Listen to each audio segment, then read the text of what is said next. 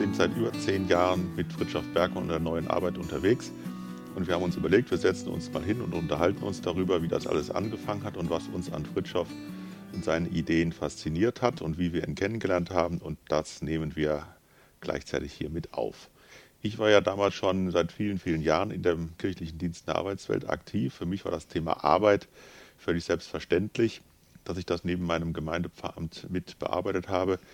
Äh, und von daher legt sich natürlich nahe, dass so ein Stichwort neue Arbeit für mich auch interessant war. Aber wie war das eigentlich bei dir, als wir 2007 beim Kirchentag bei einer Veranstaltung auf Fritschow gestoßen sind? Da ging es ja auch um Arbeit. Ja, der eigentliche Anlass, warum ich mich diesen Themen zugewandt habe, war, dass ich, nachdem ich 2006 mein Studium als Diplompädagogin beendet hatte, unter anderem mit dem Handlungsfeld berufliche Bildung eben auch, ähm, anschließend freiberuflich angefangen habe, mit Arbeitslosen zu arbeiten. Ähm, Hartz IV war damals noch nicht lange auf dem Markt und es gab ganz viel Hoffnung, dass man Arbeitslosen eine wirkliche Perspektive im Arbeitsmarkt ermöglichen könnte. Und ähm, ich habe mit ihnen im Seminar gearbeitet und ich habe gemerkt, dass ich in bestimmten Punkten auch an meine Grenzen gestoßen bin. Und ich hatte mir erhofft, äh, auf dem Kirchentag Impulse zu bekommen, die mich in irgendeiner Form beflügeln würden, neue Wege zu finden, wie ich diese Menschen besser unterstützen kann. Ja, und ähm, dann saßen wir beide ähm, ohne eine besondere Absicht in dieser Veranstaltung, in der verschiedene Vorträge rund um das Thema Arbeit äh, angekündigt waren. Unter und, anderem mit Franz Müntefering. Ja, genau, der saß äh, auch mit auf dem Podium und, und mit einem Mal trat ein älterer Herr ans Mikrofon, etwas wirre schwarze Haare und so auf den ersten Eindruck sowas von untypisch zu dem üblichen Auftreten, was man sonst gewohnt war von Professoren und Professorinnen die, oder renommierten Persönlichkeiten, dass er alleine dadurch schon erstmal für mich äh, interessant war, weil ich dachte, was ist das? Ich ja. kann, mich, kann mich daran erinnern, dass er vor Beginn der Veranstaltung durch die Reihen ging. Da wussten wir, wusste ich ja noch nicht, wer das überhaupt ist. Da ging er irgendwie relativ nah an uns vorbei. Und ich hatte mich auch schon gewundert, dass er so vom Aussehen mit seiner Frisur und seinem Bart irgendwie ja eher wie ein Kirchentagsbesucher aussah, aber auch schon etwas schräger. Und als dann dieser Mann hinterher auf dem Podium saß, war das schon ein bisschen ungewöhnlich, ja. Aber das hat sich ja dann relativ schnell in Faszination eigentlich äh, umentwickelt. Genau. Das erinnere ich gar nicht, dass ich ihn vorher wahrgenommen hätte. Ich habe äh, aber noch sehr eindrücklich vor Augen, wie er dann auf dem Podium stand und angefangen hat zu sprechen. Und mir ging es so, wie ich dann in Folge gelernt habe, es vielen, vielen Menschen geht und äh, gegangen ist und bis heute geht, dass ich erlebt habe, dass ich völlig fasziniert war von dem, was er erzählte. Da kam jetzt erst nicht mal trockene Theorie oder äh, irgendwelche bahnbrechenden Erkenntnisse, sondern er fing an zu erzählen und ähm, was er erzählt hat, ähm, machte relativ schnell mir deutlich, da sitzt ein Mensch oder da steht ein Mensch, der einen völlig anderen Blick auf Arbeitswelt hat, wie wir das bis dahin gewöhnt waren, wie ich das bis dahin gehört habe. Ich weiß nicht, wie es dir ging. Welchen also, Eindruck hattest du? Also ich kann mich an den Vortrag inhaltlich überhaupt nicht mehr erinnern. Das kann damit zusammenhängen, dass ich ja relativ schnell hinterweg musste. Es, wir hatten ja, glaube ich, damals die Veranstaltung mit Norbert Blüm selber dann noch an dem, an dem mm. Abend irgendwo in einer Kirche und ich musste dahin. Ähm, aber du bist ja hinterher noch nach der Veranstaltung hin und hast dir noch eine Visitenkarte, glaube ich, von genau. ihm geholt. Und das war das erste Mal, dass ich sowas gemacht habe, weil ich eigentlich so überhaupt nicht der Typ für Fan bin. Und äh, es, ich aber so ähm, fasziniert war von dem, was er erzählt hat, äh, vor allem weil er ja auch mit Zielgruppen gearbeitet hat, wie eben Arbeitslosen, Obdachlosen, ähm, Menschen, die äh, in irgendeiner Form in außerordentlich schwierigen sozialen Situationen gelebt haben, sodass er äh, für allein schon von daher für mich mega mega interessant war und er dann eben erzählt hat, dass er mit solchen Menschen ähm, auch in der Richtung arbeitet, wie eine Arbeit ähm, für sie aussehen könnte, wie sie Teil äh, unserer Gesellschaft sein können, welche Perspektiven er Menschen ermöglicht durch sein Engagement, dass ich dachte, da möchte ich mehr von wissen. Mhm. Und das war dann der Anlass, dass ich meine etwa, etwa ja doch leicht vorhandenen Ängste, mich dahin zu stellen und zu sagen, ich hätte jetzt aber gerne eine Visitenkarte überwunden habe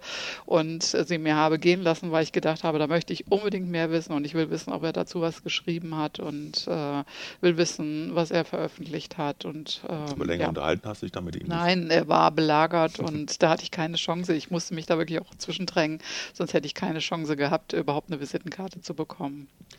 Das war ja, glaube ich, so Mai, Juni, genau weiß ich nicht, wann der Kirchentag ist, aber Juni. der ist ja immer so in mhm. dieser Zeit. Und als wir dann zurück waren, haben wir ja recherchiert und sind dann auch sehr schnell auf das Buch gestoßen, Neue Arbeit, Neue Kultur. Mhm. Schön rot. Das war damals gerade drei Jahre erst auf dem Markt, ja. 2004 erschienen. Ich habe das dann gekauft und habe es mit auf meine Radreise genommen in die Alpen und habe es dann von vorne bis hinten gelesen.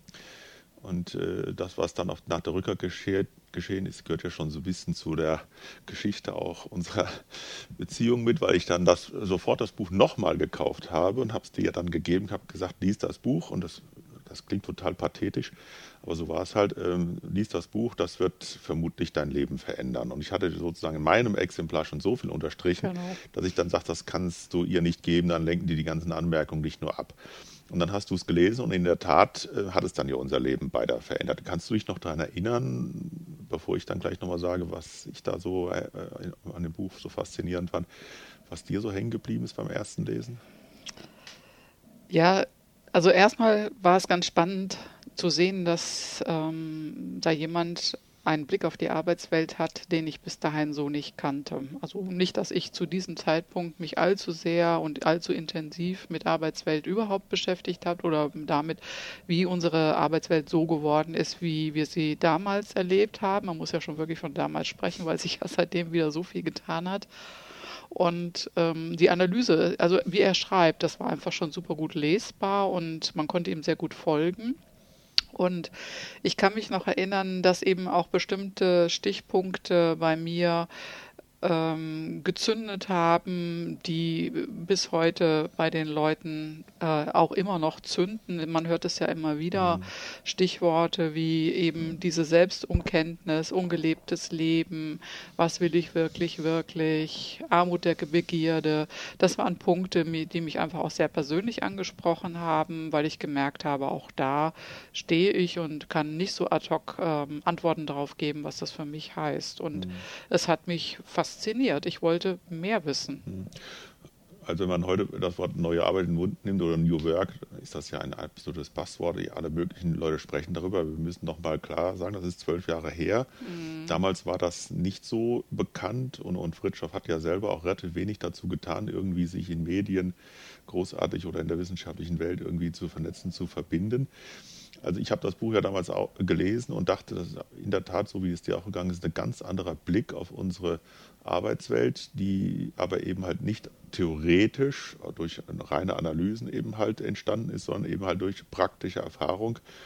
Ähm, er beschreibt das ja auch mal wieder, eben halt diese Erfahrung damals in, in Flint mit der Automobilindustrie, wo er den, ähm, dem Werk abgerungen hat, nicht die Leute, nicht die Hälfte der Leute zu entlassen, sondern die Leute alle auf die halbe Stelle zu setzen und in der anderen halben Zeit durfte er mit diesen Menschen mhm. arbeiten. So hat das ja für ihn angefangen. Das heißt, was mich von Anfang an fasziniert hat, war, dass da ein Philosoph, also auch kein Ökonom und kein Arbeitswissenschaftler sich mit dem Thema Arbeit beschäftigt hat, sondern ein Philosoph oder Sozialwissenschaftler und dann eben aber nicht allgemein theoretisch über Arbeit spricht, sondern es einfach an ganz, ganz vielen Stellen sehr erfahrungsgetränkt ist. Das ganze Buch ist ja gespickt von Beispielen, äh, wo er alles, was er alles schon gemacht hat und wo er Zentren der neuen Arbeit gegründet hat.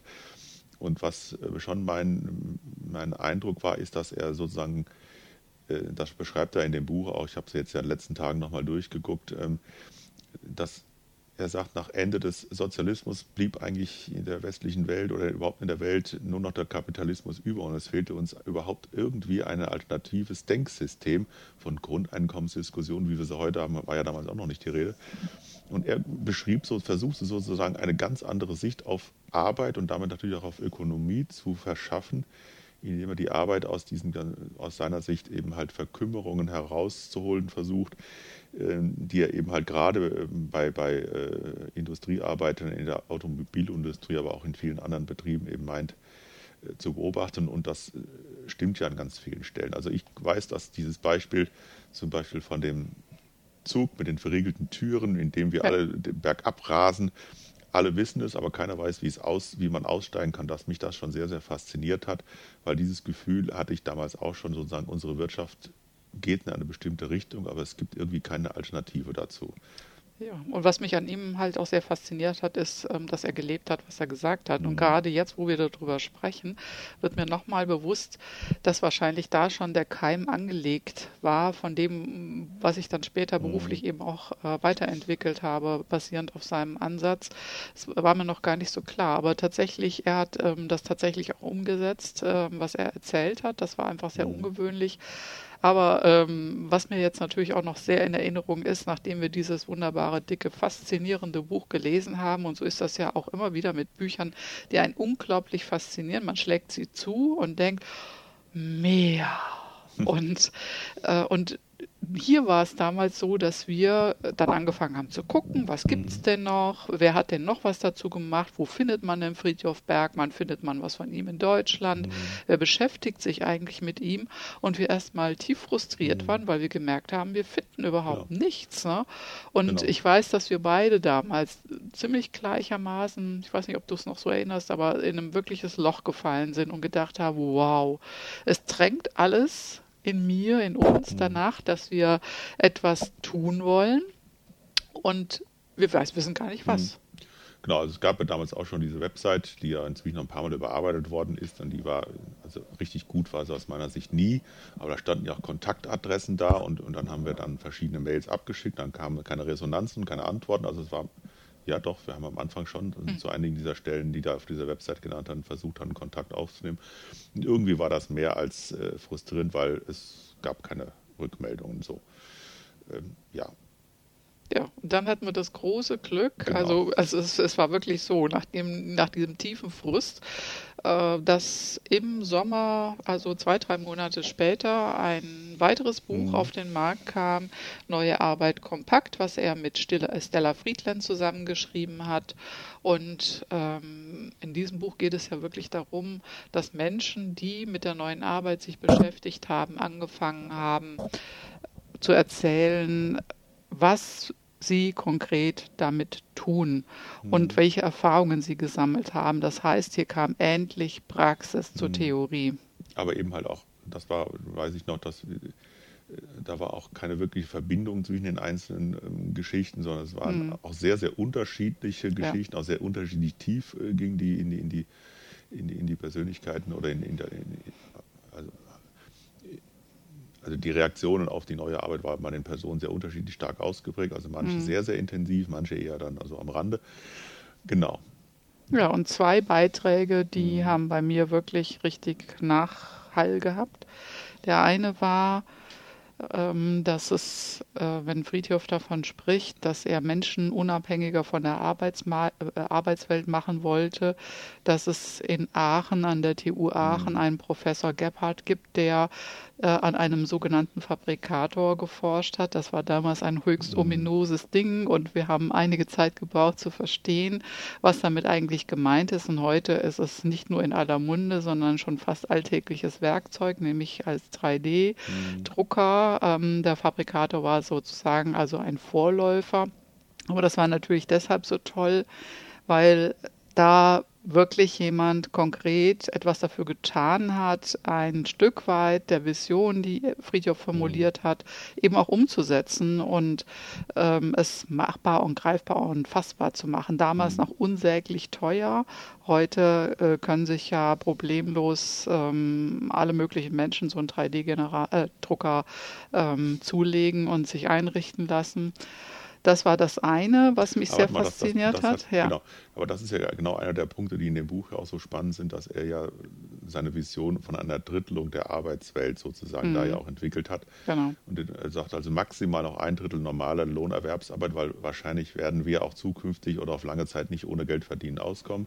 Im zweiten Drittel war das, wo, wo er damals mit dem Fabrikator, wie das hieß, eben halt hoffte, mit Hochtechnik, mit hoher mit Hochtechnologie zu versuchen, Menschen unabhängiger von bestimmten Prozessen zu machen, indem sie sich ihre Dinge selber herstellen können. Da hat er darauf gehofft, dass man damit Autos, Schuhe und alles Mögliche herstellen kann. Also kann man heute, aber das war damals eben halt noch äh, äh, ja, ein bisschen visionär und einer unserer Freunde fand ja auch diese Idee von Fritschow völlig abartig, mit dem Fabrikat oder irgendetwas in der Arbeitswelt verändern zu können. Und das dritte Drittel war natürlich zu sagen, also wenn es denn schon in eins und zwei nicht darum geht, eine Arbeit zu tun, die ich wirklich, wirklich will, wo ich ganz dahinter stehe, dann soll sie zumindest im letzten Drittel eben halt ähm, ähm, zum Tragen kommen. Denn ein Mensch, der nicht das umsetzen kann, was er zutiefst möchte, der bleibt deutlich unter seinen Möglichkeiten und es wird auch nicht in dem Sinn glücklich, wie Fritschow sich das vorgestellt hat. Das war diese Drittelung der, mhm. der Arbeitswelt, wo die diese, diese Hochtechnologie eine ganz wichtige Rolle spielte. Ja, und damit komme ich gleich zu dem zweiten Beitrag, der dann für mich tatsächlich diese lebensverändernde Wirkung hatte, die du damals schon vorausgeahnt hast. Ich habe einen Beitrag von Rosalind Honig gelesen, der sich mit der Frage nach dem wirklich, wirklich Wollen beschäftigte. Und ich las das und dachte, wirklich blitzartig, wow, das ist es, was ich wirklich, wirklich will. Menschen helfen herauszufinden, was sie wirklich, wirklich wollen. Weißt du, was Rosalind da geschrieben hat in dem Artikel? Ich kann mich äh, daran erinnern, dass es um das Thema Kultur gegangen ist, ähm, denn ähm, für mich war das gleichbedeutend damals, New Work, New Culture, etwas, was in, der, in den darauffolgenden Jahren ja immer mehr verloren gegangen ist, dass das in einem gleichen Atem genannt worden ist, es ist dann subsumiert worden und vielleicht sogar vergessen worden in vielen Elementen, wenn heute nur noch von New Work die Rede ist. Ähm, manchmal reizt es mich auch schon zu sprechen. Ich rede noch vom Original New Work, wenn ich mich auf Friedhof beziehe. Und, ähm, und der Blick einfach auf die Kultur, auf das Miteinander gerichtet wurde. Wie werden wir und wie wollen wir miteinander leben? Wie geht mhm. das? Und dieses Wie, das hat mich so fasziniert. Das konnte ich damals noch nicht so genau formulieren, aber das ist angetriggert worden. Neben dem Was, was will ich jetzt tun? Was soll es denn sein? Da geht es ja um das wirklich wollen. Ist es für mich bis heute die Frage, wie? Wie geht das? Wie finde ich es raus? Wie setze ich mhm. es um? Und ähm, das habe ich zum ersten Mal in dem Beitrag von Rosalind Honig gelesen. Genau, und Rosalind war ja dann auch mal immerhin eine, die sehr einigermaßen zügig dann geantwortet hat, nachdem sie. Nee, noch nicht mal zügig. Nee? Ich bin mir gar nicht sicher, ich, ob ich mit ihr gemailt habe oder ob ich sie direkt angerufen so, habe. Ich okay. meine sogar, ich, ich war so frei und habe sie direkt angerufen. Ah, okay.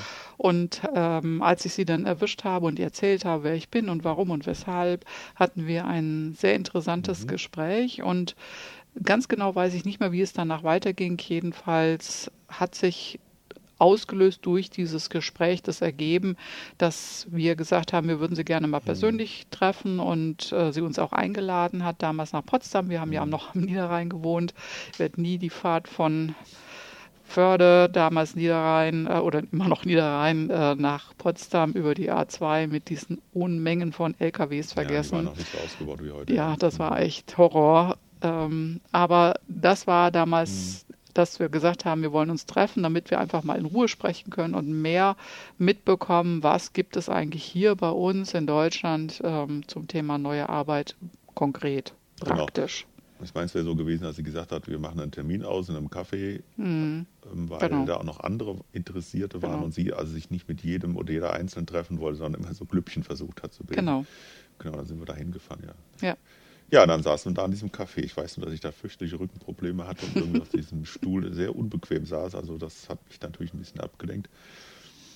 Und dann haben, hat Rosalind uns erzählt, was sie da machen. Genau, sie hat von den Anfängen erzählt, sie hat ähm, erzählt, das ist tatsächlich das, was wir ja schon so wahrgenommen hatten, dass das irgendwie so was Diffuses, nicht Greifbares ist, ähm, dass dem wohl auch so sei. In dem Netzwerk. Ja. Genau, mhm. dass das Netzwerk so sei und es gibt über, äh, an vielen verschiedenen Stellen gibt es da irgendwas, aber es ist irgendwie noch nicht so richtig fassbar. Mhm. Und sie erzählte, und das war wiederum mega interessant, dass es auch eine Ausbildung gäbe, gerade unter diesem Aspekt der Kultur, die äh, Mentoren- und Mentorinnenakademie der Neue Arbeit, in dem ein Mentor eine Ausbildung angeboten hat, die sie und eine Freundin aus Österreich ähm, abgeschlossen hätten und deswegen würde sie sich jetzt eben so nennen und ähm, unter diesen, da geht es eben, ging es eben um Kultur, mhm. um dieses Wie und sie würden sich jetzt ähm, zum zweiten oder dritten Mal, so ganz genau weiß ich das nicht mal, regelmäßig über Himmelfahrt treffen, um sich da miteinander auszutauschen, sich weiterzuentwickeln und dieses nächste Treffen sei im Mai in der Nähe von Wien. Nein, 2008, genau. 2008, genau.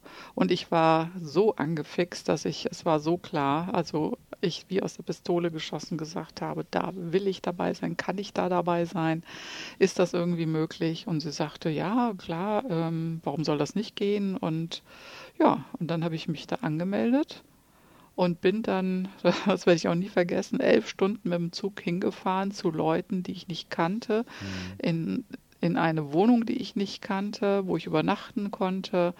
Ähm, und es war absolut alles neu und ein großes Abenteuer. und wie ging das dann da weiter? Ich war ja nicht dabei. Also ich genau. bin ja, glaube ich, ja später dann, also, also du warst ja, glaube ich, seit 2008 jedes Jahr dann auch dabei. Richtig. Ich bin dann später dazu gekommen, hat zwischendurch auch ein paar Mal gefehlt. Da kommen wir dann später vielleicht nochmal drauf zu sprechen. Ähm, wie war das dann? Und wer war dann da eigentlich? Naja, in einem, ich sag mal, in einem Zeit, in einer Zeit heute, in der Meetups ähm, selbstverständlich geworden sind, klingt das ähm, nicht mehr so spannend. Aber für mich mhm. damals war das absolut faszinierend. Ich bin da auf äh, eine ganze Menge hochinteressanter Menschen gestoßen, die allesamt die Gemeinsamkeit hatten, dass sie von Friedhof inspiriert waren und die danach geforscht und gesucht haben, wie sich das jetzt eben umsetzen lässt, jeweils da, wo sie sind. Und ähm, habe da eine sehr, sehr offene, wertschätzende äh, Runde erlebt von Menschen, in der das Persönliche immer einen großen Anteil auch hatte. Individuelle, persönliche Fragen, private Fragen zum Teil konnten miteinander geteilt äh, und besprochen werden. Man wurde ernst genommen und gleichzeitig haben wir uns auch ausgetauscht über Literatur, die wir kennen, über Initiativen, die lohnenswert sind, haben wir uns gegenseitig berichtet. Ähm, wir haben ähm, kreativ miteinander gearbeitet. Ich erinnere mich an eine große Malaktion. Äh, den Charakter, den es damals hatte, hat es eigentlich auch weitgehend beibehalten. Alle, die da waren, haben das mit eingebracht, was sie persönlich interessiert hat, Fragen, aber Methoden auch, die sie mitgebracht haben und an die sie die äh, anderen haben teilnehmen lassen. Und äh, es immer ein großer Aspekt war auch das gemeinsame Essen und auch äh, mal etwas gemeinsam zu unternehmen. Das heißt, das waren immer mehrere Tage, in der Regel über Himmelfahrt ähm, wo wir uns seitdem eben regelmäßig treffen, immer im Wechsel. Inzwischen hat sich das so rauskristallisiert auf Rosalind, von der ich eben gesprochen habe, Florence, die in Wien lebt. Ähm, und das war damals auch ähm, mhm. ähm, das erste Treffen bei ihr und eben da, wo ich jetzt jeweils lebe nach unseren beiden Umzügen. Äh, dieses Jahr war es ja auch bei uns in Hannover.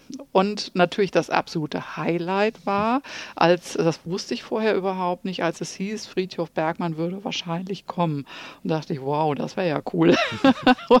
und er ist tatsächlich gekommen und und es war ähm, einfach spannend, ihn ähm, in Natura zu erleben. Ähm, ganz oft ist es ja so, dass wenn wir Menschen auf einem Podium oder in einer besonderen Situation erleben, fragt man sich ja, wie sind die in echt? Mhm. Und so äh, ging es mir auch. Und ich habe ihn eben als äußerst unkompliziert und warmherzig und sehr, sehr interessant, äh, interessiert und vor allem ungeheuer präsent erlebt. Mhm. Also ähm, diese, dieses Dasein von ihm, das war schon unglaublich faszinierend. Ähm, in, äh, er hat sich auch überhaupt nicht in den Mittelpunkt gestellt. Also er hat ja wirklich sowas wie eine echte Bescheidenheit, ähm, ohne dass er sich deswegen ähm, zurückhält. Manchmal spielt er da vielleicht auch ein bisschen mit. Ähm, aber das war ja meine erste Begegnung. Ja. Mhm. Du kannst dich noch an irgendwelche inhaltlichen Themen erinnern, die da, die in diesem ersten Mal, wo du dabei warst? Naja, bei dem ersten Mal war es jetzt vor allem erstmal um ein Aufsaugen ähm, dieser Art und Weise, wie Menschen aufeinandertreffen, wie sie miteinander arbeiten und wie das Berufliche und das Persönliche, Schrägstrich auch äh, in Einzelfällen private da seinen Raum hat ähm, sich das gegenseitige befruchten und diese überaus inspirierend motivierende Atmosphäre. Mhm. Ansonsten war ich damit beschäftigt, erstmal zu registrieren und wahrzunehmen, was ist. Mhm. Aber an was ich mich natürlich super gut erinnern kann, ist, dass ich die Gelegenheit hatte, direkt neben Fritjof beim einem Essen zu sitzen und ähm, er in seiner üblichen Art und Weise ähm, dann eben dem Fall mir seine Aufmerksamkeit schenkte und die Erfahrung haben ja viele Menschen gemacht, dann ist ja. er wirklich ganz und gar auf einen äh, ähm, konzentriert und ähm, das war ja so spannend, als er erfahren hat, dass du als Pfarrer am Niederrhein arbeitest, äh, war er ganz interessiert, weil er sagte, er sei ja auch Pfarrerssohn und er hätte eine lange Beziehung auch immer wieder zur Kirche gehabt und von sich aus anbot, ähm, als er hörte, dass du für den kirchlichen Dienst in der Arbeit oder für diesen Bereich engagiert bist dass er sehr, sehr gerne auch mal vorbeikäme, um eben bei uns vor Ort dann auch da bei einer Veranstaltung ähm, uns seinen Ansatz näher zu bringen. Und da war ich natürlich begeistert und dachte, ach, was für ein Highlight, was ich da jetzt noch mit nach Hause bringe. da war ja noch nicht so viel mit Handy äh, und Simpson und sonst wie, ähm, um dir diese äh, Mitteilung dann Genau, das so war jetzt sagen. Sommer 2008, das war die Zeit, wo ich damals in Bochum im Studiensemester war. Mhm. Und ähm, ja, aber das, wie es dann weiterging und wie ich da stärker dann nochmal persönlich mit in diese Geschichte reingekommen bin, äh, jetzt in diesem ersten Jahr, das haben wir ja eben ja schon gemerkt, war sehr stark die, der Zugang über dich und über, über auch, dass du da in Neulenbach mhm. gewesen bist. Das erzählen wir dann vielleicht in einer zweiten Runde. Sehr gerne.